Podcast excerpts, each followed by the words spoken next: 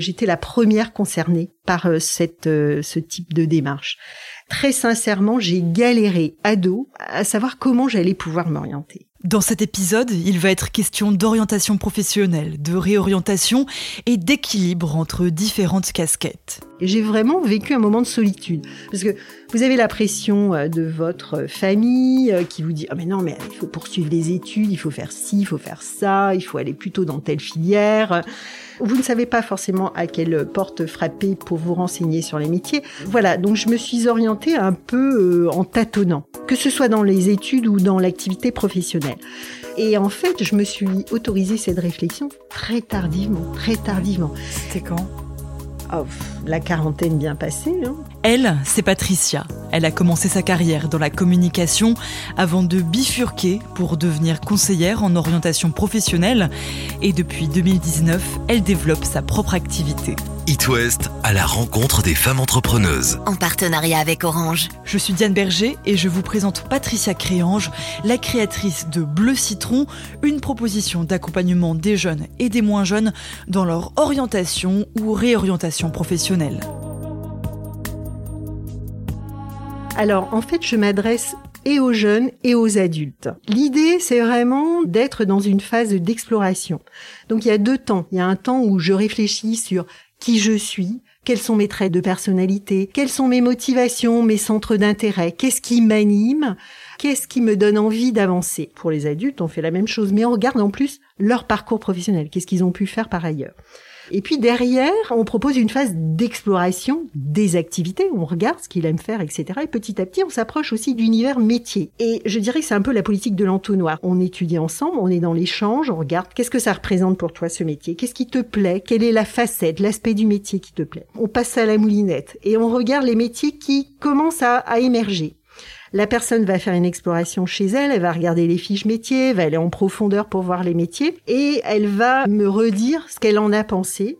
Effectivement, peut-être ce métier n'est pas tout à fait en accord avec ce qu'elle aime faire et, sa personnalité, mais il y a une partie qui serait intéressante et donc on va aller regarder les métiers voisins qui vont peut-être davantage lui correspondre. L'idée c'est d'arriver au final sur deux trois pistes métiers. Donc euh, on cherche ensemble des contacts qui serait intéressant de rencontrer, quels sont les professionnels que le jeune ou l'adulte peut aller euh, voir, et puis il va aller se renseigner directement. Que fait la personne? Est-ce que c'était vraiment la représentation qu'il en avait du métier? Et voir effectivement s'il s'imagine bien, s'il se transpose bien dans cette activité.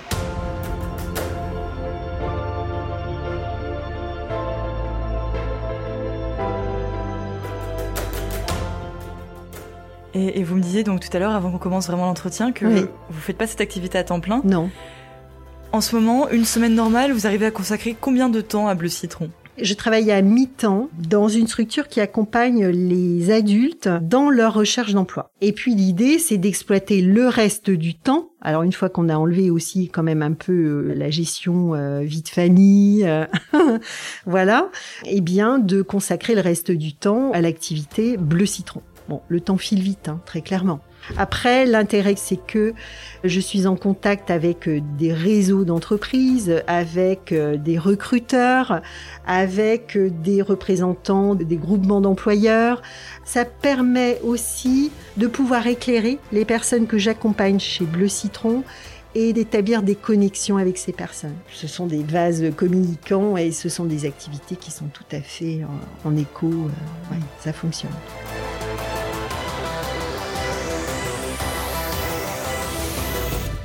Et c'est quoi votre moteur?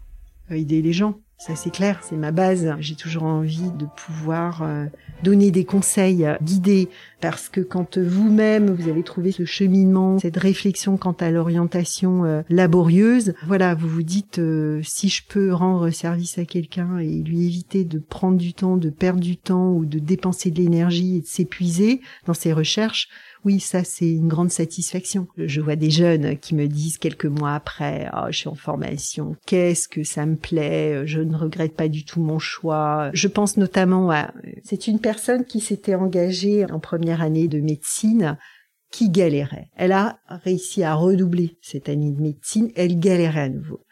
Au mois de novembre, elle était décomposée, complètement décomposée.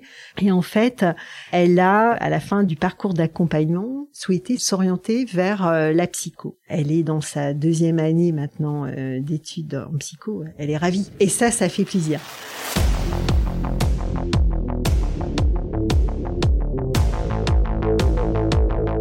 Et dernière question, si vous devez choisir un mot pour vous définir. Énergie. Ouais.